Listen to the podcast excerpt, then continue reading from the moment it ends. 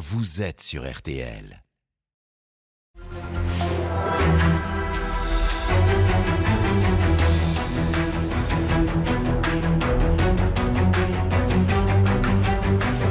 Le grand jury, présenté par Olivier Bost.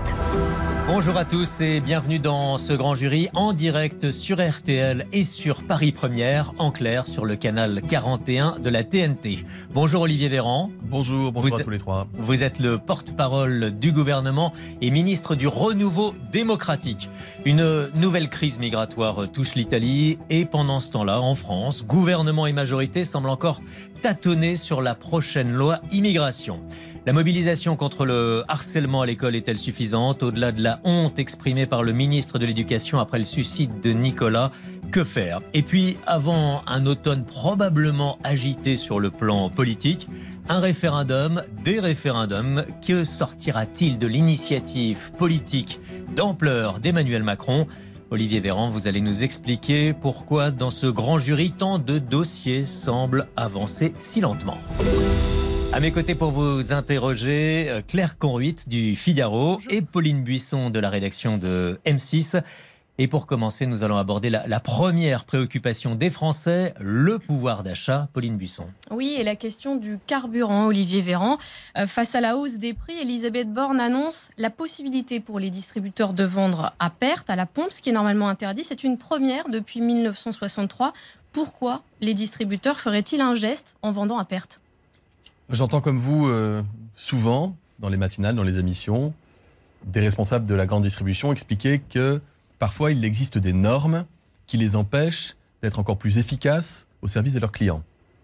J'ai envie de dire chiche. Il y a une mesure effectivement qui existe dans la loi qui est qu'on ne peut pas vendre à perte. Et donc il y a un prix finalement euh, minimal qui s'impose à tous ceux qui vendent des choses. Ce que propose la Première ministre, c'est pragmatique. C'est de dire ceux qui le souhaitent, ceux qui le peuvent, lors d'opérations spéciales par exemple, pourront vendre de l'essence à prix cassé, mais vraiment cassé. On parle quasiment d'un demi-euro potentiellement de moins par litre. Et donc c'est euh, aussi euh, une demande que nous entendons de la part euh, de la grande distribution qui veut être un acteur aux côtés de l'État, aux côtés aussi des raffineurs, des fournisseurs d'essence, n'y pour le pouvoir d'achat des Français. il y a pas un risque que les distributeurs se rattrapent sur d'autres produits, par exemple? On pense qu'il n'y aura pas de risque de qu'il y ait un, un effet de rattrapage. Pourquoi est-ce qu'à la base, est-ce qu'on empêche de vendre à perte? Pour qu'il n'y ait pas de distorsion de concurrence.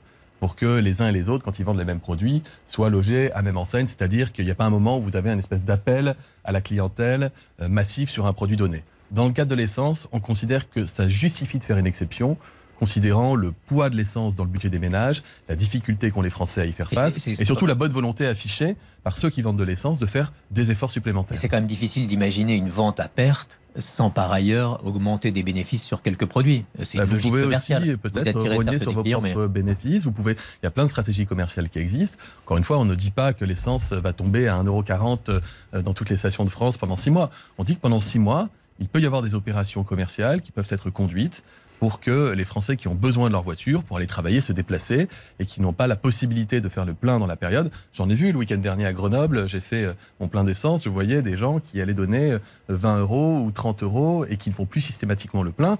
Il y aura des périodes comme ça qui permettront aux Français d'aller dans certaines stations, de faire le plein et de se mettre à l'abri pendant quelques jours ou quelques semaines. Ceci vient euh, s'ajouter aux mesures gouvernementales, je les rappelle quand même, parce que nous sommes encore en 2023 et qu'en 2023, les Français sont des millions à bénéficier d'un chèque carburant, d'un chèque aussi pour euh, les Français qui utilisent leur voiture pour euh, rouler euh, et qui ont eu des, des chèques de 100 euros qui ont été donnés il y a quelques mois pour couvrir la période 2023. Mais ça, c'est terminé. Ben, cette période 2023 court encore. Le, chèque le- carburant rouleur euh, permet de faire une, une ristourne sur l'équivalent de 12 000 km. Alors oui, j'ai conscience qu'il y, a des- il y a des Français qui font plus de 12 000 km en l'espace de quelques mois, mais pour d'autres, il y a encore cet effet aussi. Mais on peut encore demander le chèque carburant? Non, le chèque carburant, il était demandé au printemps dernier, mais il courait sur une période de 12 000 km, ce qui permet quand même de tenir compte de Oui, la donc quand vous pratique. dites, quand vous dites il s'applique encore, c'est pour ceux qui en ont bénéficié. Ils ont Exactement. effectivement eu ce, ce bonus-là et il n'existera plus en 2024. Il n'existera plus en 2024. Par contre, vous avez d'autres mesures qui continueront d'exister en 2024, notamment la mesure qui a été annoncée par Total, qui plafonne à 1,99 le litre.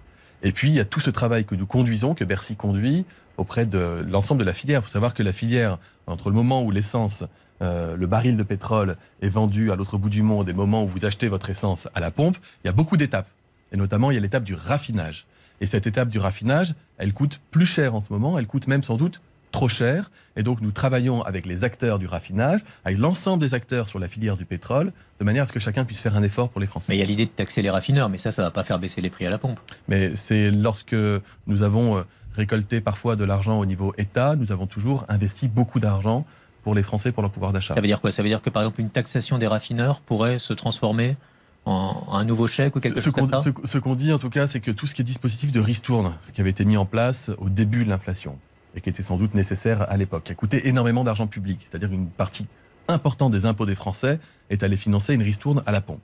Cette mesure-là, elle n'est pas juste parce que les gens qui gagnent 1500 euros par mois, comme les gens qui gagnent 6000 euros par mois, avaient la même ristourne. Et ça, c'est quelque chose qui n'est pas très égalitaire et qui en plus coûtait beaucoup d'argent.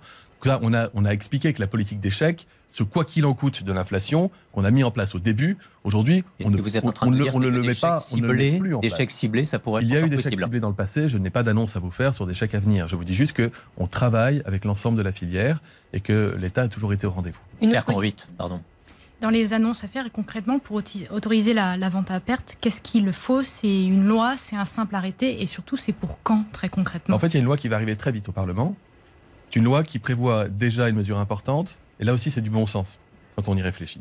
C'est une loi qui vise déjà à rouvrir des négociations commerciales entre les producteurs et les distributeurs. Il faut savoir que dans notre pays, c'est une fois par an, vous avez un grand rendez-vous entre les grands industriels de l'agroalimentaire, par exemple, et les industriels des supermarchés, et qui décident finalement des prix auxquels les supermarchés vont acheter les produits et donc les prix auxquels ils pourront les vendre. Nous, on dit que dans une période avec une inflation, avec de la volatilité des prix des matières premières, des matières premières qui ont augmenté de 30%, qui ont baissé depuis euh, de 25 voire 40%, eh bien ça justifie de permettre à la grande distribution de se remettre autour de la table avec les industriels pour dire en fait vous nous avez vendu ces, produits-là parce que la matière première coûtait tant, aujourd'hui elle a baissé, on veut renégocier les prix avec vous. Donc ça, ce projet de loi, c'est ce qu'il permettra de faire. Et on y ajoute à ce projet de loi cette mesure qui va permettre aux grandes surfaces, aux stations-service qui le souhaitent et qui le peuvent de vendre à perte de l'essence pour les Vous dites très vite, ça veut dire que c'est la première loi euh, à la rentrée parlementaire. Je n'ai pas le calendrier pardon, en tête, je ne suis pas sûr qu'il ait été euh, complètement euh, arrêté, mais c'est imminent, oui. Est-ce qu'on peut envisager que cette vente à perte, elle soit élargie à d'autres produits que l'essence? Est-ce que vous pourriez demander ça aux distributeurs? Pour l'instant, encore une fois, là où il est important de faire ce geste, c'est sur le carburant. C'est un produit qui est assez monolithique, on trouve le même partout où vous allez, donc ça, ça, se justifie, si vous voulez, dans la période qu'on connaît. Euh, ensuite, il y a des possibilités d'offres commerciales qui sont déjà présentes dans le, dans le droit des grandes surfaces, qui peuvent adapter les prix de certains produits. Et vous avez beaucoup de grandes surfaces qui font des prix cassés. L'autre chose d'ailleurs, c'est qu'on a, grâce à, l'action de, Bruno Le Maire et d'Olivia Grégoire à Bercy, ils ont pu, et puis des députés que je salue, notamment Frédéric de Crozaille ou Guillaume Casbarian, députés de la majorité qui ont beaucoup travaillé là-dessus, ils ont la possibilité euh, de, de négocier les baisses de prix sur plus de 5000 produits aujourd'hui dans le domaine euh, de l'agroalimentaire, par exemple. Mais et l'autre chose, l'autre chose, l'autre chose, parce qu'on parle beaucoup de l'action de l'État et de la grande distribution, il y a cet appel que je renouvelle à certains grands groupes industriels, notamment des grands groupes américains. Alors, ce sont des marques que les Français aiment bien. C'est des produits premium.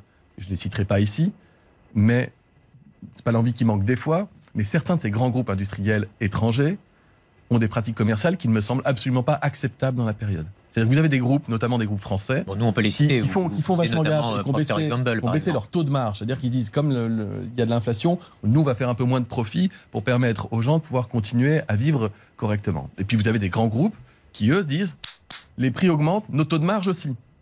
Certains augmentent leur taux de marge. C'est-à-dire que plus les prix augmentent, plus ils augmentent la part du produit qui revient dans leur poche. Ça, c'est scandaleux. Donc là-dessus, on continue de travailler et on donne les moyens à la, à la grande distribution, qui est aussi scandalisée que moi de pouvoir renégocier ses prix. Pierre Olivier Véran, dans ce contexte, euh, les premières réactions politiques euh, fleurissent, et notamment chez Fabien Roussel, donc le secrétaire national du Parti communiste, qui lui appelle à envahir les stations euh, essence, les préfectures, les hypermarchés, afin de réclamer la baisse des prix des carburants. Comment réagissez-vous à, cela, à cette, première, à cette intervention de Fabien Roussel Ça ne ressemble pas au Fabien Roussel qu'on connaît. Euh, qui mène plutôt un communisme de combat sur le plan des idées que sur le plan des actes. Ça ne lui ressemble pas. Je pense que c'est ni raisonnable, ni responsable, et je vais vous donner ma conviction profonde, ni utile. Ça ne fera pas baisser, ça ne ferait pas baisser un prix d'aller envahir les stations-service. ça serait du désarroi et de la contrainte supplémentaire pour les Français. Donc, euh, Donc voilà, là, chacun, des- chacun, encore une fois, c'est les rentrées des groupes politiques. Donc chacun veut y aller à un moment donné de sa phrase qui va faire, euh, qui va faire une dépêche et qui va. Vous savez, la Nupes, ils sont, ils sont nombreux. Finalement, ils ont un espace médiatique et un espace électoral qui est assez étroit. Donc, euh, ils essayent d'être un peu dans la surenchère dans la période. Je le redis ici, si ce qui nous intéresse, et je crois au fond que c'est ce qui compte aussi pour Fabien Roussel, même si je ne partage pas ses idées, je, lui reconnais de s'impliquer pour le pouvoir d'achat des Français, en sincérité. Dans ce cas-là, qu'il travaille comme nous le faisons avec la grande distribution, avec les, avec les industries. Édouard Philippe va, va euh, échanger, va débattre cet après-midi avec Fabien Roussel à, la fête de l'humanité. Il aurait dû euh, s'abstenir maintenant que Fabien Roussel appelle euh, à une forme d'insurrection. J'ai pas de conseils de bonne conduite à, donner aux, uns et aux autres. La fête de l'UMA est un endroit populaire, euh, certes très politisé, mais c'est aussi un endroit où parfois il est possible d'avoir un débat d'idées. Donc c'est toujours intéressant. Je suis ministre en charge de la démocratie. Donc partout où on peut débattre, dans le respect, partout où on peut discuter, partout où on peut confronter les idées, partout où on peut éclairer le débat public, qui est parfois très compliqué pour, euh, euh, à suivre, c'est tant mieux. Mais il faut qu'il y ait de la contradiction, encore une fois. Pour continuer de parler d'inflation et, de prix de l'énergie, le prix de l'électricité euh, va augmenter de euh, 10%, en tout cas pas plus de 10% euh, au début de l'année prochaine, c'est ce qu'a ce qu'a dit euh, Bruno Le Maire. Euh, cela veut-il dire que le bouclier tarifaire va continuer? Ça veut dire que la France restera, euh, euh, en début d'année prochaine, l'un des seuls pays à continuer de prendre en charge près de 40% de la facture d'électricité des consommateurs, ce qui n'est le cas chez aucun de nos voisins. Donc le Ça veut bouclier dire qu'on fait ce choix. c'est- ça. le pays aussi euh, de, de la solidarité, c'est ça aussi euh, l'histoire de notre pays, l'histoire de la sécurité sociale. On, on vient en aide à ceux qui ne peuvent pas faire face. Et donc, on continue d'accompagner financièrement les Français. C'est une, une dépense qui est, qui est colossale. C'est l'argent d'ailleurs des Français. hein. C'est l'argent de, c'est leur argent, c'est l'argent des impôts. Oui, mais c'est un coût que nous assumons puisque c'est un coût qui nous permet, encore une fois, d'éviter que les gens aient à renoncer à trop de choses dans leur quotidien. Et il y a aujourd'hui un certain nombre de nos concitoyens qui sont dans une vraie souffrance sociale, qui ne font plus le plein d'essence, mais qui vont euh, mettre dans la voiture de quoi tenir une semaine de travail pour attendre de voir venir.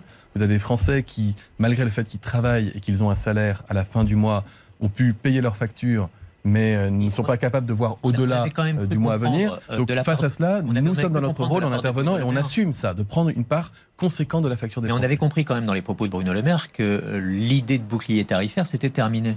Et nous sommes encore dans une forme de bou on est encore dans un bouclier dès lors qu'on prend en charge 37% de la facture d'électricité. Ce que Bruno Le Maire dit, c'est que la politique des chèques, le quoi qu'il en coûte de l'inflation, les dizaines de milliards d'euros qui sont dépensés pour pouvoir intervenir là ou ici, de manière générale, on ne peut plus se le permettre budgétairement, ce ne serait pas responsable, puisque ce serait des milliers d'écoles que nous ne pourrions pas construire, des milliers euh, d'hôpitaux que nous ne pourrions pas euh, moderniser, et nous en avons besoin pour les Français. Donc nous faisons des choix et nous assumons de continuer de prendre en charge, encore une fois, une partie importante de la facture d'électricité. Elisabeth Borne avait promis il y a euh, un an, je crois, quasiment euh, jour pour jour, de ne pas laisser les prix de l'énergie exploser. Quand vous avez plus 10%, plus 15%, puis de nouveau plus 10% annoncé sur les prix de l'électricité, si on fait l'addition, ça fait plus 40% d'augmentation pour le prix de l'électricité sur un an. Est-ce que ça, c'est pas un prix qui explose?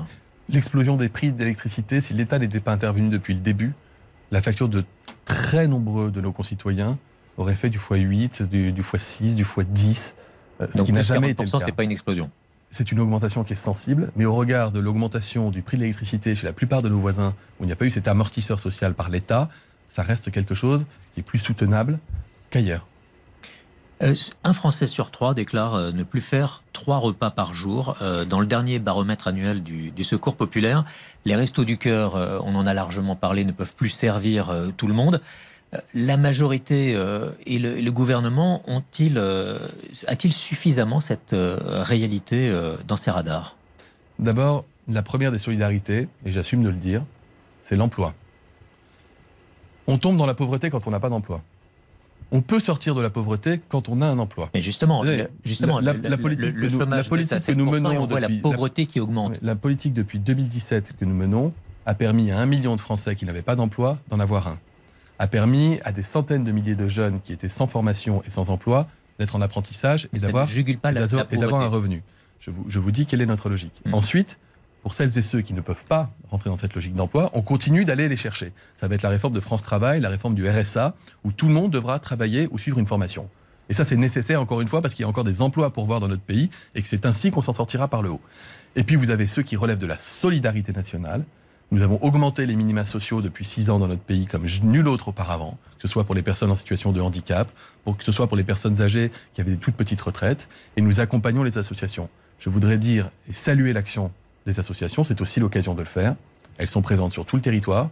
On dit parfois que les Français sont repliés sur eux-mêmes, etc.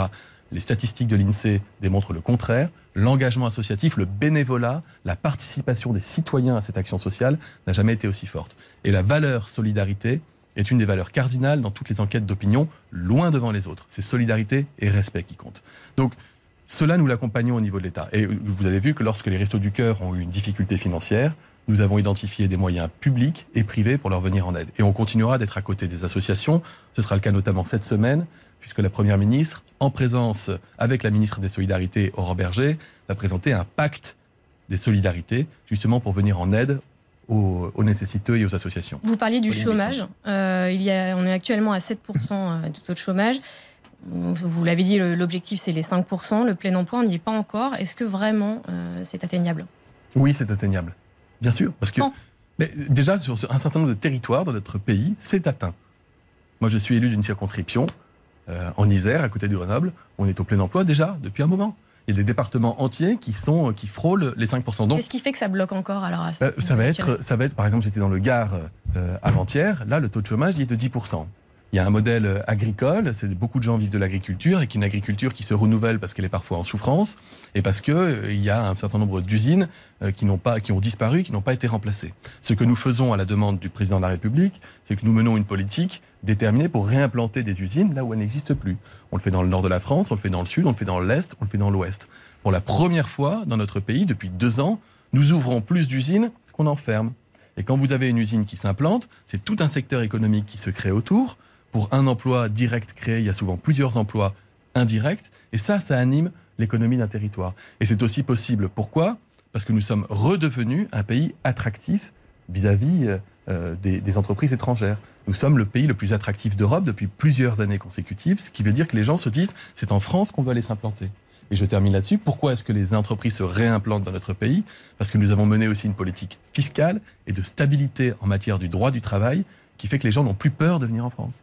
Avant, vous parliez à des chefs d'entreprise américains ou chinois et vous disiez, moi, je veux pas aller en France, il y a des, il y a des grèves, euh, les règles du travail, on n'y comprend rien, ça bouge tout le temps, les impôts pour les entreprises bougent tout le temps. Depuis six ans, nous avons montré que nous réduisions les impôts sur les sociétés, nous réduisions les coûts de production et que nous avions une stabilité des règles et des normes qui font qu'on est à nouveau un pays, pardon pour le mot, mais en l'occurrence, je vais le sortir, bankable pour les entreprises étrangères. On va maintenant parler d'un sujet extrêmement douloureux. Et puis, pardon, il y a la montée de qualification et de compétences pour les gens qui sont sans qualif et sans compétences aujourd'hui. Ce que le président fait en réformant le lycée professionnel. Quand vous sortez d'un lycée professionnel et que vous avez quasiment 9 risques sur 10 que la formation que vous avez suivie ne conduise pas à un métier, ben vous arrêtez cette formation et vous permettez de former des jeunes là où on a besoin d'eux demain. Et on a besoin d'eux dans plein de métiers, la chaudronnerie, euh, l'entretien thermique, la fabrication de, de matériaux français en matière de rénovation, etc on a toute cette richesse, toute cette ressource qui nous permet d'avancer. On, aura l'occasion de reparler de la réforme du, lycée pro, mais auparavant, un, sujet euh, très douloureux. Un jeune collégien, Nicolas, euh, s'est donné la mort début septembre dans les Yvelines. Ses parents avaient prévenu euh, l'académie que leur fils était harcelé. La réponse du rectorat de, Versailles a été dévoilée et, elle choque, hein, puisqu'il menaçait les parents de poursuites judiciaires. Parlez-vous d'un courrier décalé, comme le fait Elisabeth Borne ou est-ce que vous partagez la, honte, comme Gabriel Attal non, Pas de polémique là-dessus. Nous avons tous honte du courrier qui a été envoyé. Euh, nous avons tous honte et, personne ne peut considérer, personne ne peut rester de marbre face à une lettre pareille. Et on est tous, qu'on ait des enfants ou non, capables de se mettre à la place des parents, de la maman de, ce, petit Nicolas qui, qui s'est donné la mort et se dire que dans sa situation, moi, je vous le dis, j'ai deux enfants scolarisés. Je, ne mélange, certainement pas les deux. Mais je le dis aussi en tant que parent, quand on reçoit ce type de lettre, le niveau de colère, de détresse qu'on doit ressentir est énorme. Donc moi, Gabriel Attal a dit les choses hier. Il va agir très efficacement. Il déclenche un audit. Euh, en plus de l'enquête qui était déjà en cours sur l'académie en question, il réunit l'ensemble des recteurs demain. Je crois que ce qui s'est passé est aussi une page que nous tournons dans l'histoire administrative de notre pays et qu'il faut répondre avec humanité et prendre en charge avec le plus grand sérieux et la plus grande urgence les situations de détresse des gens. Il y aura des, sanctions pour euh, les gens concernés? Ils sont tous encore dans l'éducation nationale euh? Il y a des enquêtes. La rectrice euh, en question de l'académie avait quitté son poste. Elle n'est plus aujourd'hui rectrice, si c'est une question que vous me, vous me posiez. Et ensuite, l'audit qui a été lancé, l'enquête est en cours, donc permettra de déterminer là où les responsabilités. mais pour quelqu'un qui a quitté le service public, il peut y avoir des sanctions ou c'est je, ne, peux vous répondre aujourd'hui puisqu'il n'y a pas de, saisine de la justice qui est faite. On est dans une aujourd'hui dans une, une gestion euh, d'abord dans une enquête administrative. Donc on verra quelles seront les suites qui seront données, mais croyez en la détermination de chacun à faire en sorte que ce, type de lettre ne soit plus jamais envoyé à la moindre famille et que ce type de situation soit traité avec humanité et urgence. Il a parlé, le ministre Gabriel Attal, de 100% prévention, 100% détection, 100% réaction. Euh, c'est ce qu'il nous faut suivre comme, comme, euh, comme route. Pauline Buisson. Plus globalement, sur le harcèlement, il y a un plan qui est annoncé euh, par le gouvernement pour la fin du mois de septembre. Quelle est la priorité? Est-ce qu'il faut former les professeurs pour qu'ils soient plus en capacité d'écouter les enfants Est-ce qu'il faut s'attaquer au cyberharcèlement? Qu'est-ce qui est la priorité? Je ne vais pas vous dévoiler ici les, contenus euh, de, ce plan national, qui est une priorité absolue, ça on en a tous conscience. Après, on peut regarder ce qui se passe à l'étranger. Les pays du nord de l'Europe, moi je les prends souvent en exemple pour ça, parce que vous savez, les, pays euh, comme le Danemark, par exemple, la Suède, la Norvège, qui sont en général en top, d'ailleurs, euh, quand il s'agit de savoir qui est heureux dans un pays, ils sont aussi au top en ce qui consiste quand on demande aux enfants s'ils sont heureux. D'abord, c'est des enfants qui travaillent en commun, davantage que nous en France, où on a encore trop de cours magistraux, il n'y a pas assez de, moments d'échange, de partage, de travail en équipe. Et puis parfois, ils font des jeux de rôle. Euh, moi, je trouvais ça très intéressant. Je ne sais pas si c'est ce qui sera retenu ou non, mais euh, je me souviens de cette expérience à laquelle j'avais assisté, où vous avez un harceleur, un harcelé et un témoin. Et chacun se met dans la position de tel ou tel. Et on donne aux enfants aussi les outils et les codes pour pouvoir réagir lorsqu'ils sont dans une de ces trois situations. Il faut qu'on fasse davantage confiance aux petits. C'est valable pour le harcèlement, c'est valable pour plein de choses. Euh, j'ai fait venir dans, dans, mon ministère du renouveau démocratique des classes de collège euh, je les ai chargés de débattre euh, de, questions, euh, quelle que soit leur, opinion là-dessus, et je leur ai demandé de, s'organiser en pour et contre et d'exposer les arguments. C'est génial à voir. Les petits, mais en fait, ils savent faire plein de choses quand on commence à leur demander. Pourquoi, ils se mettent en situation d'eux, et derrière, ils ont beaucoup plus confiance en eux-mêmes. Pourquoi, pourquoi l'action gouvernementale, pardonnez-moi, Olivier Véran, est, aussi lente? Parce que je me souviens en 2019, lors du grand débat, euh, Emmanuel Macron avait fait un grand débat avec des jeunes, et des jeunes, plusieurs jeunes s'étaient exprimés en expliquant qu'ils avaient été harcelés euh, à l'école. On était en 2019, on est aujourd'hui en 2023, donc quatre ans euh, plus tard, on en est encore à attendre un, un plan anti-harcèlement. Pourquoi c'est toujours aussi long?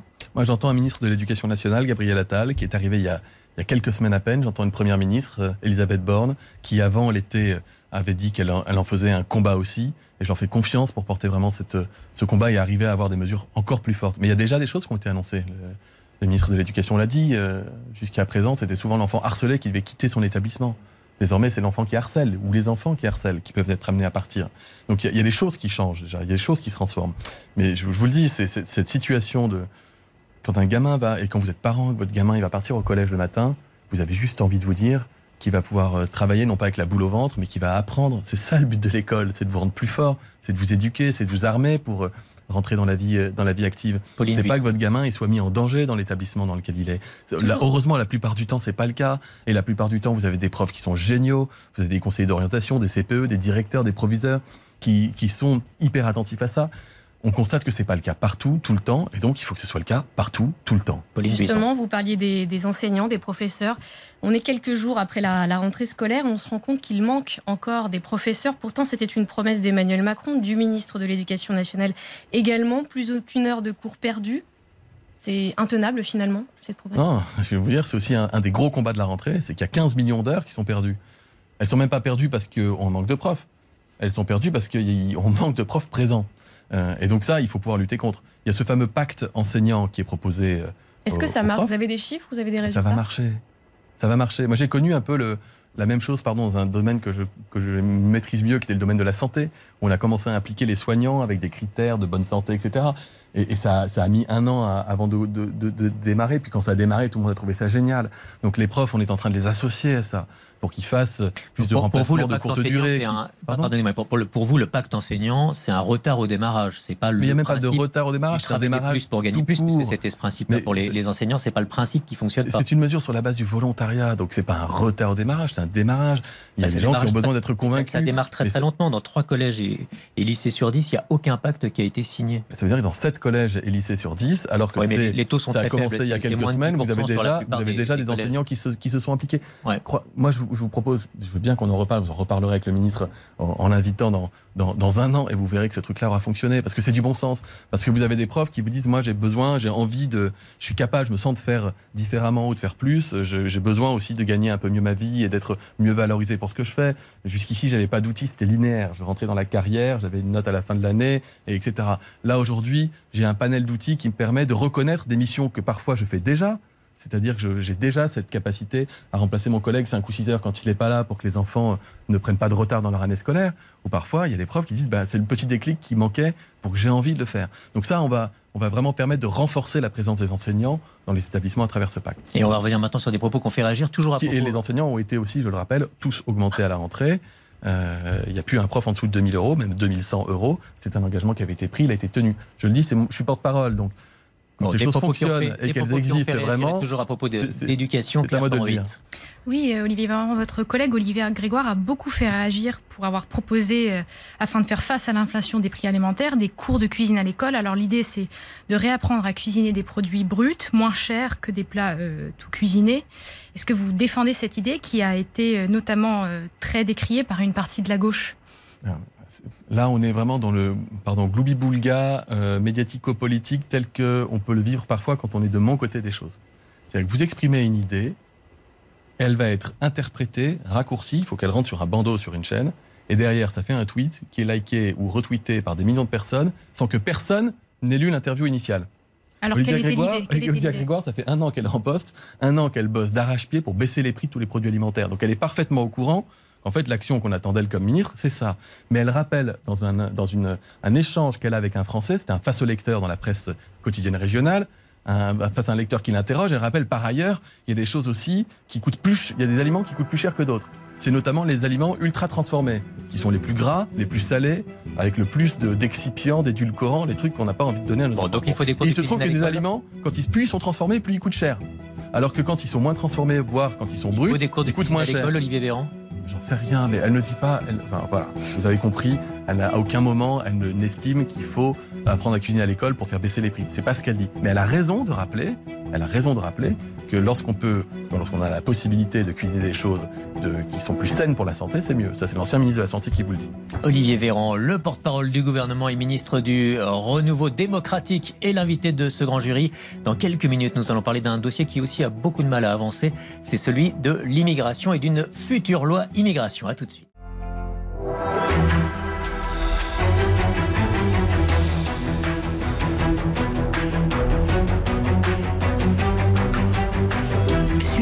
Jury, présenté par Olivier Bost. Olivier Véran, le porte-parole du gouvernement et ministre du Renouveau démocratique est notre invité. Nous allons à présent euh, parler de la nouvelle crise migratoire qui touche l'Europe. Claire Convit. Oui, entre lundi et mercredi, Olivier Véran, 8500 migrants sont arrivés sur l'île italienne de Lampedusa. C'est plus que la population qui vit euh, sur cette île. Euh, Marion Maréchal, tête de liste Reconquête aux Européennes, s'est rendue sur place et dénonce avec plusieurs membres de Reconquête une invasion migratoire, un déferlement du tiers-monde qui sera demain en France. Que lui répondez-vous? Je lui réponds que nous faisons face, en français et en européen, à euh, l'arrivée de migrants dans des conditions euh, que chacun connaît, chacun a en tête, chacun en image, et que nous voulons y faire face euh, avec cohésion, avec solidarité, mais aussi avec réalisme. Toutes les personnes qui arrivent n'ont pas forcément vocation euh, à rester dans l'Union européenne, et c'est pas en travaillant tout seul, chacun chez soi, et en incriminant les autres qu'on y arrivera. C'est en étant forts ensemble. Mais concrètement, qu'est-ce qu'est-ce qu'on fait des migrants qui, migrants qui arrivent sur cette île italienne? Le centre d'accueil sur place est construit pour héberger euh, 400 personnes. Et les autres, comment on Ça fait? veut dire que le- Ursula von der Leyen pour euh, l'Union européenne sera aujourd'hui à Lampedusa. Le ministre français de l'Intérieur, Gérald Darmanin, a annoncé qu'il s'y rendra dans les prochains jours. Les Allemands euh, ont annoncé qu'ils prendraient euh, également leur part et qu'ils voulaient, être à la, table des discussions. Le président de la République s'est entretenu avec euh, Giorgia Meloni hier pour que nous puissions faire bloc, encore une fois, face à ce, phénomène. On parle là de, de personnes qui ont traversé la Méditerranée sur des embarcations de fortune. On parlait il y a quelques semaines de, des gens qui n'avaient pas pu franchir et qui étaient morts en mer. Ils étaient des centaines, ils étaient des milliers, ils le sont encore chaque jour. Ça veut dire que la France va accueillir certains de ces migrants? Ça veut dire que certains de ces migrants ont vocation à rester dans l'Union européenne parce qu'ils sont en danger dans le pays d'où ils viennent. Ils viendront en Il y a des gens qui, sont, qui ont fui des milices islamistes dans leur village. Il y a des gens qui euh, ont une sexualité euh, qui n'est pas compatible avec les lois et qui risquent la peine de mort. Il y a des gens euh, qui ont fui une, une détresse totale. Donc il y a l'examen de chaque situation individuelle, et nous souhaitons que ce soit fait en Italie, comme les règles euh, l'indiquent aujourd'hui, pour savoir qui relève du droit d'asile et qui n'en relève pas. Et quand Emmanuel Macron parle de solidarité européenne, très concrètement, pour la France, ça veut dire quoi? Euh, ça, On, a- ça on veut dire que- accueille, ça veut dire que on nous va sommes une vingtaine- ça veut dire que de nous sommes une vingtaine de pays au sein de l'Union européenne et que euh, dès lors que nous faisons tous partie d'un bloc européen et nous sommes suffisamment, nous sommes plus forts quand nous sommes nombreux pour prendre et accueillir, prendre en charge et accueillir dans de bonnes conditions faut bien comprendre le message d'Emmanuel Macron, ça veut dire aux autres pays, nous, nous allons accueillir des migrants, vous aussi, vous en accueillez. Mais les Allemands ont déjà annoncé qu'ils prendraient leur part et nous voulons aussi que les choses Ils, soient faites. étaient, ils étaient Nous assez voulons, critiques avec nous voulons aussi les, que les traités européens soient respectés, que les choses soient bien réalisées. À savoir qu'il faut que lorsque vous arrivez dans un pays, vous êtes migrant, vous arrivez dans un pays européen, même si c'est sur une petite île au large de l'Italie, comme c'est le cas avec Lampedusa, il doit y avoir l'examen minutieux de votre situation pour savoir si vous avez vocation à être accueilli en Europe parce que vous êtes en danger de mort ou non. Vous l'avez dit, Gérald Darmanin va, va rencontrer son homologue en Italie dans les, dans les prochains jours. Euh, il avait vertement euh, critiqué Giorgia Meloni sur le sujet de, de l'immigration en disant qu'elle était incapable de régler ses, ses problèmes migratoires. Est-ce que c'est du passé ou est-ce que vous le pensez encore? Je vous dis que nous faisons face et nous devons faire bloc. Nous devons faire bloc pour protéger les frontières européennes.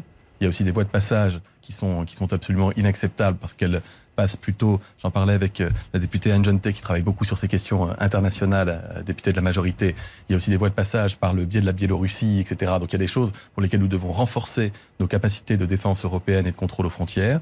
Et il y a cette capacité en Européen, encore une fois, à faire face à un afflux de Ça veut personnes dire quoi Ça qui relèvent du droit d'asile. pourrait par exemple aider ces pays, et notamment l'Italie, à renforcer la, la- la surveillance euh, de, de- de- de leur littoral C'est- c'est- Ça veut dire qu'à rebours de la logique de Madame euh, Marion Maréchal Le Pen ou à rebours euh, de l'idéologie euh, du RN qui insulte en permanence l'Europe et qui considère que tout seul on serait beaucoup plus fort, en réalité c'est en européen que nous ferons face avec le plus Et d'efficacité le et Rassemblement d'humanité. national dit qu'il faut les empêcher d'arriver euh, globalement et reconquête la, la- la même chose. Mais ma- Madame que- Marion Maréchal Le Pen est à Lampedusa aujourd'hui ou hier.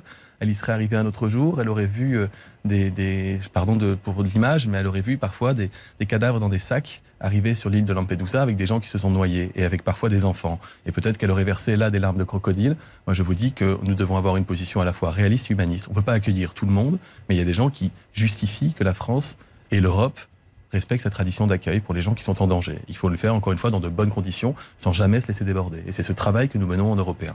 Et si on reprend les, les chiffres, 8500 migrants euh, arrivés donc sur cette île euh, italienne.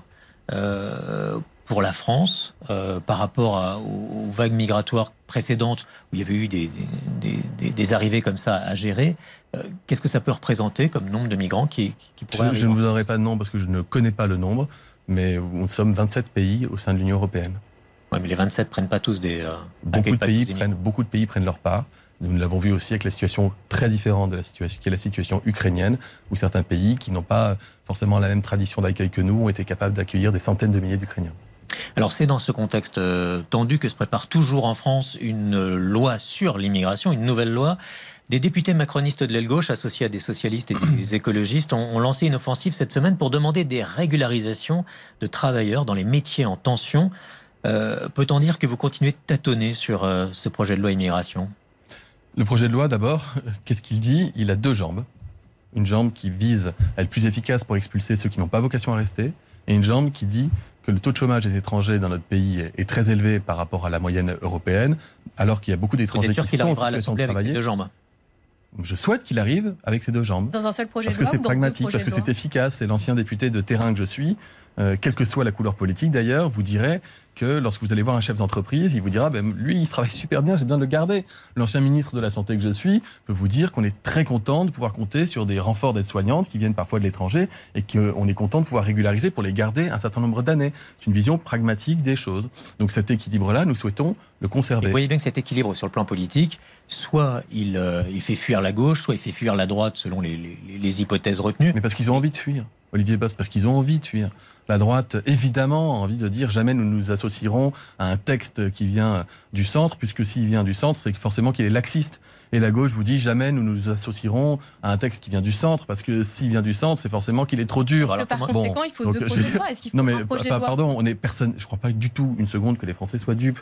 Donc le procès qui est instruit par la gauche et par la droite, il est systématique sur l'immigration. Ça catalyse un certain nombre d'énergie parce que c'est un sujet très polémique. Moi, je vous dis juste que les, ceux qui s'interrogent lisent le contenu du projet de loi, demandent à leur préfet, demandent aux restaurateurs du coin, demandent à une association. Non, mais très bien, mais ma question, ils verront les Français que ce texte en fait il résout des situations chemin- compliquées Est-ce sur qu'il le y a un terrain. chemin politique pour arriver à faire adopter cette loi c'est la mission qu'a confiée la Première ministre au ministre de l'Intérieur, Gérald Darmanin, qui euh, euh, a pour mission de chercher une voie de passage, un accord, dans des conditions que je reconnais euh, bien difficiles d'un point de vue politique. Ah oui, c'est pas une mais mission pour des questions de posture, pour des questions de posture des oppositions. Il y a- il y a plusieurs hypothèses hein, sur, sur ce dossier. Abandonner le volet régularisation, scinder la loi en deux, ré- régularisation d'un côté, répression de l'autre, ou alors traiter les régularisations sans passer par la loi. Quelle hypothèse, selon vous, est la plus crédible aujourd'hui? Est-ce qu'on voit quand même se dessiner quelque chose? À l'heure à laquelle euh, je vous parle comme porte-parole du gouvernement, il y a un projet de loi qui est sur la table. Il a le mérite d'exister, il est transparent, Il ira jusqu'au bout il est, il est intelligible, il est compréhensible, il est pragmatique et il répond à des situations qui posent problème d'un côté et de l'autre. Il est équilibré. Donc moi, ce texte, il me va bien. Ce texte me va bien. Est-ce qu'il faut qu'il soit modifié à la marge, etc. Pourquoi pas? C'est d'ailleurs le débat parlementaire qui permettra d'éclairer cela. Euh, on expulse mieux quand il y a vocation à expulser, on accueille mieux quand il y a vocation à accueillir. Enfin, une fois qu'on a dit ça, quand les gens vous disent qu'ils sont pas d'accord, c'est davantage, encore une fois, le jeu politique. Un député Justement. LR sur le terrain, Justement, il est ravi quand, euh, euh, encore une fois, l'aide-soignante de, une aide-soignante vient d'arriver dans pattes de sa circonscription, qui vient de l'étranger. Il est ravi de se dire qu'elle va pouvoir rester trois ans ou quatre ans. Elle parle français, elle est intégrée, elle bosse, elle nourrit sa famille. C'est très bien.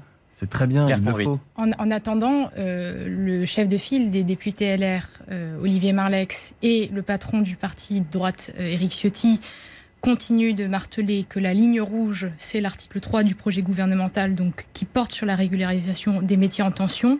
Est-ce que dans ce contexte, vous prenez au sérieux la menace de motion de censure qui est brandie par les républicains si le projet de loi, euh, finalement, ne, ne vient pas à les satisfaire? Mais ça veut dire, là, vous êtes dans.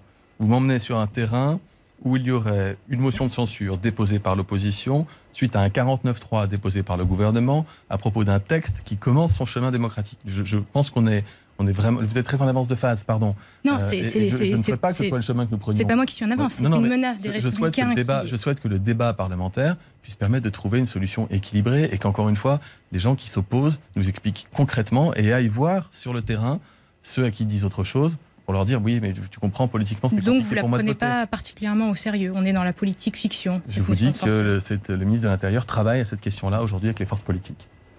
Emmanuel Macron n'a pas été euh, très aimable avec votre idée de préférendum lors des rencontres de Saint-Denis. Il a dit à tous les chefs de parti un préférendum, moi je ne sais pas ce que c'est. Est-ce que vous avez eu euh, l'occasion de lui expliquer votre concept? Non, mais pardon, ça, vous faites allusion à un off fait par un président de groupe d'opposition suite à une réunion à huis clos avec le président. Je Oui, mais il y avait ça. plusieurs témoins, il n'y avait pas plutôt, seul, euh, plutôt que de parler de ça, comme ce sont les journées du patrimoine en ce moment, j'ai passé toute la journée à l'hôtel de Castres hier, rue de Varennes. J'invite les Français à venir encore nombreux aujourd'hui. Et on s'est livré à un exercice puisqu'on a organisé un préférendum. C'est-à-dire qu'on a mis trois urnes dans trois pièces avec trois questions posées aux Français. Pour ou contre le vote à 16 ans, pour ou contre le vote obligatoire? Et pour ou contre le vote en ligne. Et le préférendum, Eh ben, ça, vous peut savez quoi ça peut être, je Vous avez, un vous- peu beaucoup. vous avez quoi euh, D'abord, un, les gens sont très contents de pouvoir voter. ouais. Alors c'est c'est pas ça a aucune valeur juridique. hein, je vous le dis, il y a une urne, il y a des bulletins, il n'y a pas d'isoloir, mais c'est ce petit exercice auquel on s'est livré. Et, et- et je constate en pratique ce que les enquêtes d'opinion nous disent, à savoir que les Français ils ont envie d'être pleinement utiles. Et que même les Français qui boudent parfois les élections lorsque c'est pour voter pour un élu, quand on leur pose des questions concrètes, Pour ils vous, votent. un préférendum, ça veut dire un vote avec plusieurs questions. Ça veut Ça pas veut dire dire plusieurs questions, euh, plusieurs votes. Des, des plusieurs réponses sur une même question. Non, la, dé- la définition, c'est plusieurs questions posées le même jour. Donc euh, vous avez euh, différentes modalités. La Constitution aujourd'hui nous autorise à faire voter sur plusieurs Et vous questions. pensez qu'il y aura un, le un même jour. référendum ou un préférendum Ah, ça, c'est pas ma décision. Euh, moi, je vous dis juste que pour la première fois dans l'histoire de notre pays, Puisqu'on parle de contexte. la démocratie directe est privilégiée à la démocratie représentative. C'est-à-dire qu'il y a une majorité de Français qui préfèrent aujourd'hui voter sur des thématiques, sur des questions qu'on leur pose en particulier, que voter pour leurs élus. Moi, je n'oppose pas les deux. Je suis élu de la République et la démocratie représentative, elle est fondamentale. Mais je note que parmi ceux qui veulent le plus voter par référendum, se trouvent ceux qui sont le moins affiliés à des partis et qui participent le moins à des élections générales. Sur l'immigration, par exemple Le renouveau démocratique, c'est aussi expérimenté, c'est innové. Et le président de la République l'a parfaitement fait avec le grand débat, avec euh, le Conseil national de la refondation, Sur ou encore avec son initiative à Saint-Denis. Sur la question de l'immigration, est-ce qu'il faudrait un référendum selon vous? Est-ce que ça pourrait être une idée? Alors avant de savoir s'il le faudrait ou non, c'est est-ce qu'on le pourrait Aujourd'hui, la Constitution l'empêche? Il y a un article de notre Constitution qui s'appelle l'article 11 qui restreint le champ des questions qu'on peut poser aux Français par Est-ce voie de vous souhaitez référendum. qu'on réforme cet article? Ben, ça veut dire qu'il faudrait un référendum sur le référendum. Il faudrait d'abord interroger les Français pour leur dire est-ce que vous souhaitez qu'on vous interroge sur d'autres questions que les questions sur lesquelles on a le droit de vous interroger aujourd'hui référendum sur le Donc c'est pas demain la veille, Ouais. d'accord, dans tous les cas de figure. Donc ça ne nous empêche pas de se poser la question, ne nous empêche pas d'avancer sur notre texte de loi, qui est équilibré qui est- et qui est nécessaire. Mais ensuite, moi, je, je vous dis, je prends plutôt Attendez, comme un cadeau venez- le fait venez- que les Français aient envie de voter sur des débats qui sont compliqués. J'ai bien saisi, Olivier Véran, que vous venez d'enterrer l'idée d'élargir les sujets sur lesquels peuvent porter un, un référendum. Non, c'est pas ce que je vous dis. Je vous dis que ça prendra du temps. Si le président de la République le décide, je ne connais pas du tout sa décision. Et, et je vous dis que si nous Vous devions semblez- réformer la Vous semblez Constitution, pas y croire beaucoup, là. il faut. Ah, pas du tout. Là, vous vous trompez. Moi, je suis renou- J'ai demandé à être ministre du renouveau démocratique parce que je, je crois encore une fois que notre démocratie, elle va pas bien, que les gens sont en colère, qu'ils vont pas voter. Euh, et que quand les gens vont pas voter, souvent ça amène pas des bonnes choses. D'abord, ça délégitime Oui, ceux qui sont élus ces pour prendre des années, décisions, et de- ensuite ça amène plutôt les Ces extrêmes. dernières années, Olivier Véran, on a eu plus de promesses de référendum que de référendum. hein. Pas depuis 6 ans, depuis euh, 20 ans en réalité. Mais Il y a- encore une fois, a nous avons un président de la République qui est le président du avec vous, qui est le président qui tend la main aux Français, qui leur dit je vous fais confiance, je vous écoute. La Convention citoyenne est quand même un très bel exemple. Il y avait eu combien de conventions citoyennes avant le président de la République Emmanuel Macron? Aucune. On en a déjà fait deux et il a déjà annoncé qu'il y, en y aurait d'autres. Donc le renouveau démocratique, c'est penser ces mécanismes qui permettent aux Français d'être utiles. Les rencontres de Saint-Denis, c'était une forme de renouveau démocratique, hein, c'était inédit. Édouard Philippe a dit vendredi qu'il continuerait de participer à ces rencontres, même si personne ne sait aujourd'hui ce qui en sortira. C'est ce qu'il a dit. Vous savez où ce qui en, en sortira? Il va en sortir d'abord, le président a envoyé, comme il s'était engagé, une longue lettre aux tous les présidents de, de partis. Il a respecté le huis clos, c'est-à-dire qu'il ne l'a pas rendu lui-même public. Il a recueilli la quasi-totalité des réponses des chefs de parti qui étaient présents. Il y aura une synthèse qui va être proposée. Il va proposer, comme il le dit dans sa lettre, de réunir à nouveau sous le même format l'ensemble des forces politiques du pays. Il y a déjà des, des décisions concrètes. Demain matin, la Première ministre, Elisabeth Borne, va recevoir l'ensemble des forces politiques du pays pour leur présenter les mesures de planification écologique. C'était une demande des groupes politiques, des partis politiques, faite au président de la République. Donc, je trouve que c'est encore une fois, ça s'inscrit parfaitement dans le contexte dans lequel les Français nous ont mis. Et c'est pas une critique que je porte. Je dis juste qu'en nous donnant une majorité relative, les Français nous ont dit on veut plus que vous décidiez tout seul. On veut que vous alliez travailler avec ceux qui sont pas d'accord avec vous et que l'intérêt général, ce soit le sens de la coalition.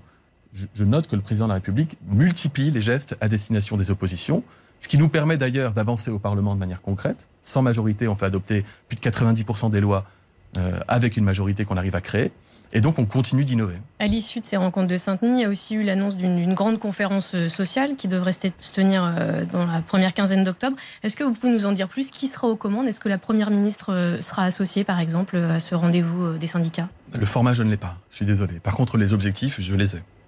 C'est faire en sorte que là où les gens qui travaillent gagnent moins que le SMIC, ben, on puisse en parler au passé. C'est un bel objectif en soi. Je pense qu'on peut tous être d'accord là-dessus. Ce qu'on veut, c'est que les Français, quand ils travaillent, ils aient des revenus qui soient Et supérieurs arriver, c'est à s'ils ne travaillaient pas, ils vivaient des allocs. Donc, c'est c'est notre état d'esprit. Faire en sorte que le travail paye mieux. Il y a des métiers dans lesquels le travail ne paye pas assez. Donc, on travaille sur cette question-là. Et ensuite, il y a les conditions de travail aussi. C'est une question qui est souvent abordée par les syndicats dans la suite des débats sur les retraites. Et on va pouvoir avancer. Est-ce que vous craignez que certains syndicats boycottent ce rendez-vous? Ce serait dommage. Bah, euh, quand vous êtes syndicaliste, quelles que soient vos idées politiques par ailleurs, vous vous battez pour que les gens que vous défendez gagnent plus d'argent et des meilleures conditions de travail. Donc quand on vous propose de vous mettre autour de la table pour avancer, vous n'allez pas dire finalement, je viens pas. Avez-vous été euh, invité à la rentrée politique de Gérald Darmanin à Tourcoing? Vous aviez Oh, été invité ou pas? C'est- vieux ça. Ouais, ouais, ouais. On, est, on, a, on a tourné la page. On est passé dans la rentrée euh, parlementaire Non, mais qui commence avec les 2027. parlementaires qui se réunissent à l'Assemblée nationale et au Vous Sénat. aviez été là. invité ou pas? Mais dites-moi surtout sur quelle piste vous voulez m'envoyer. bah, Vous pouvez me dire oui ou non déjà. Mais peu importe. Peu importe, j'ai déjà dit, c'est pas une boum de troisième où on reçoit un carton d'invitation. C'est un événement politique fait par un homme politique qui est un collègue ministre et que je respecte. Bah, vous répondez pas à la question. quoi. Mais parce que c'est, pardon, elle a pas. Dites-moi le sens de votre question. Non, J'ai le droit. Bah, c'est- déjà, c'est pour savoir si vous aviez répondu oui ou non à une invitation, et ensuite pour voir comment, quel était votre regard sur cet événement. Mais je vous dis, c'est un événement qui a eu le mérite de réunir un certain nombre de parlementaires, d'élus locaux pour débattre de problématiques, comme on en aura à Bordeaux avec le parti euh, Renaissance dans c'est dans, je regarde Anne Genetet, la députée, pour qu'elle me dise, c'est dans deux semaines, dans trois semaines, on va se réunir avec tous les militants pour pouvoir discuter de la feuille de route du président de la République et de la réussite du mandat. Dites-vous, comme Gérald Darmanin, qu'une victoire de Marine Le Pen en, en 2027 est assez probable Non. Non, parce que la démocratie, c'est 50 plus 1. 50% plus 1. C'est ça qui fait une victoire. Et moi, je crois que l'extrême droite n'aura pas 50 plus 1 dans notre pays. Je crois qu'il y a des Français qui souffrent, des Français qui sont euh, en désarroi, qui doutent. Mais je vois aussi que la situation de notre pays s'améliore. À nous de faire en sorte que chacun le voit et que chacun le perçoive et le ressente comme tel. Et il y a encore des progrès, des améliorations que nous devons, que nous devons apporter. Et je crois que l'extrême droite, elle est capable de vendre une espèce de photo un peu désuète, euh, un instantané où les choses iraient mieux dans la stabilité, mais en réalité, elle ne prépare pas l'avenir de notre pays. Elle ne prépare, ne prépare pas l'avenir des communes dans lesquelles elle a gagné. J'ai pu le constater à Beaucaire dans le Gard il y a deux jours. Vous avez prévu euh, plusieurs déplacements dans plusieurs villes tenues par le RN. Vous étiez, vous venez de le dire, à Beaucaire euh, vendredi. Quel est l'objectif en fait de ces rencontres? Comment vous êtes accueillis? Est-ce que vous arrivez à échanger avec des électeurs qui ont voté pour le RN il y, avait, deux salles, deux ambiances. Euh, il y avait l'accueil par les élus locaux, qui était glacial initialement, avec des communiqués de presse. Euh, j'avais l'impression, je dis, euh, vous êtes maire de la commune, vous n'êtes pas propriétaire. Je suis ministre de la République, je vais partout, et je viens ici pour rencontrer les habitants, en plus invité par le président de la communauté d'agglomération du territoire. et on a fait une visite qui était respectueuse. Je les ai emmenés voir une association qui envoie des jeunes en Erasmus. C'est important l'Europe, et c'est important de découvrir l'Europe pour l'aimer. Et les jeunes qui rentraient d'Erasmus ont trouvé un boulot, une formation, ils étaient très contents de ça. Après, on allait voir une association de quartier dans un quartier prioritaire de la ville qui fait de l'intégration des étrangers par l'apprentissage de la langue et l'éducation parentale. Et, face aux exemples que nous avions devant nous d'intégration réussie avec des gens qui ont fait 6 heures, 8 heures d'apprentissage du français chaque semaine pour vite s'intégrer, j'ai entendu personne euh, faire la moindre remarque. Et puis ensuite, un débat démocratique avec des gens qui votent extrême droite, avec des gens qui votent euh, à droite ou à gauche ou qui ne votent pas, et qui avait la possibilité de m'interpeller librement comme je le fais partout ailleurs. Et donc je le fais dans des villes aussi tenues par le Rassemblement national. D'abord parce que les habitants me disent on n'a jamais vu de ministre depuis dix ans et l'accueil était très bon par la population. C'est ça le problème, c'est le, le, contact avec euh, le gouvernement, les Non, mais le contact avec les gens était bon. Mais les gens me disent que ça va pas. Ils me disent qu'ils sont en colère. Le taux de chômage est de 10% euh, dans le Gard. Euh, les gens me disent la cantine est trop chère, je peux pas y envoyer mes enfants, je suis en colère contre vous. Mais moi, je suis aussi là pour entendre les colères je suis porte-parole, donc je suis là pour montrer l'action de l'État au dernier kilomètre. C'est intéressant d'aller expliquer à des habitants de, de Beaucaire que euh, le, la base nautique euh, qui va être célébrée par la municipalité, elle est financée en, bonne partie par l'État. Qu'on est là aussi pour réparer le toit de l'école quand il est cassé. Parce que si nous, on ne le dit pas, c'est pas eux qui vont le dire à notre place. Or, montrer que l'État agit au quotidien pour les Français, c'est aussi combattre à la fois l'abstention, le désarroi et donc les discours populistes. Claire Conruite. Oui, Olivier Véran, le ministre de la Justice, Éric Dupont-Moretti, va comparaître devant la Cour de justice de la République du 6 au 17 novembre prochain. Il est poursuivi pour prise illégale d'intérêt. Très concrètement, euh, est-ce que ça veut dire que pendant deux semaines, il n'y aura pas euh, de ministre de la Justice aux commandes euh, dans ce pays? Nous avons un ministre de la Justice aux commandes de la justice dans notre pays, c'est Éric Dupont-Moretti. Vous connaissez son engagement, sa capacité de travail. Y compris pendant cette période. Talent. Il est, condamné à rien. Euh, il va être interrogé par la justice et ça ne l'empêchera pas de travailler. Devant la Cour de justice, il y aura un intérim assuré pendant cette période-là ou pas? Je, alors les, règles, sont très bien faites, hein, vous savez, en la matière. Où un ministre doit se déporter d'un dossier parce qu'il n'est pas en capacité de le juger euh, librement, hmm. qu'il soit de la Justice ou de toute non, autre reconnaissez action, un tribunal, ou il est en état de le faire, en capacité de le faire euh, juridiquement, et auquel cas il le fait. Voilà. Oui, mais être ministre de la Justice et devant un tribunal, c'est assez cocasse. Enfin, c'est une situation qu'on n'a pas connue, je crois. Euh, c'est pour ça que la question peut se poser. Euh, qui, euh, qui est ministre de la Justice quand à, le ministre de la Justice est devant un tribunal Si je vous disais qu'un ministre est empêché d'être ministre et donc euh, avec la feuille de route qui est celle d'Éric Dupond-Moretti euh, post-émeute pour continuer de faire en sorte qu'il y ait des comparutions, etc. etc. Si vous disiez qu'en fait le, système était bloqué dès lors que quelqu'un est convoqué devant la justice, ça deviendrait aussi un peu compliqué. La séparation des pouvoirs est bien faite en la matière. Est-ce que ça fragilise pas quand même un petit peu le ministère et éventuellement même le gouvernement? Il a la confiance du président de la République et de la, et de la première ministre. J'ai entendu d'autres discours que celui-ci. Est-ce qu'il aurait fallu dans ce contexte que le ministre de la Justice démissionne? Mais je vous dis, c'est trop facile. Enfin, je suis moi-même convoqué devant la Cour de justice de la République dans la gestion. Mais vous n'êtes pas ministre de la Justice, Olivier Véran. Je suis, je suis convoqué devant des magistrats et je réponds à leurs questions. Ça arrive régulièrement, ça peut me prendre une demi-journée de mon temps.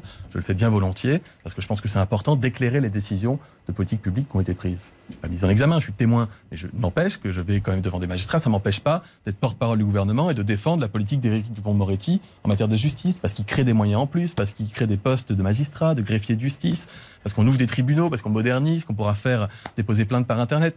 vous voyez ce que je veux dire? Il ne faut pas tout confondre. Euh, vous évoquiez euh, le fait que parfois vous répondez à la justice, c'était pour la période du, Covid. Juste un mot sur le, Covid. La, la, campagne de vaccination est accélérée. Euh, que dites-vous à ceux qui doivent se faire vacciner pour les convaincre d'aller se, faire vacciner? Quelle, quelle, est la situation qui justifie qu'on. Qu là, vous me remettez dans un rôle ancien, c'est pas, c'est pas sympa. Non, évidemment, évidemment, quand vous êtes fragile, non, mais je suis porte-parole, donc j'ai aussi vocation à parler sur la santé. je, vous rassure. Quand vous êtes fragile de, au regard de votre santé, de votre âge, vous avez déjà été vacciné, vous avez déjà reçu un rappel, eh bien, vous savez, et en tout cas, je, le redis bien volontiers ici avec Aurélien Rousseau, le ministre de la Santé, il faut vous protéger à nouveau parce qu'il y a des variants qui circulent. On a vu même des cas en plein été, euh, des petites vaguelettes en plein été, donc euh, il est possible que l'hiver soit rude de ce point de vue-là. La situation est inquiétante. Donc on se protège. Pardon? La situation est inquiétante ou pas? Elle n'est pas inquiétante dès lors qu'on sait se protéger collectivement et en France, on a ce savoir-faire. Et figurez-vous qu'on est peut-être le pays qui polémique le plus, mais aussi l'un des pays qui se protège le plus et qui est le plus solidaire. C'est ça le message que je retiens. Merci beaucoup, Olivier Véran, pour ce grand jury. Bon dimanche à tous, à la semaine prochaine.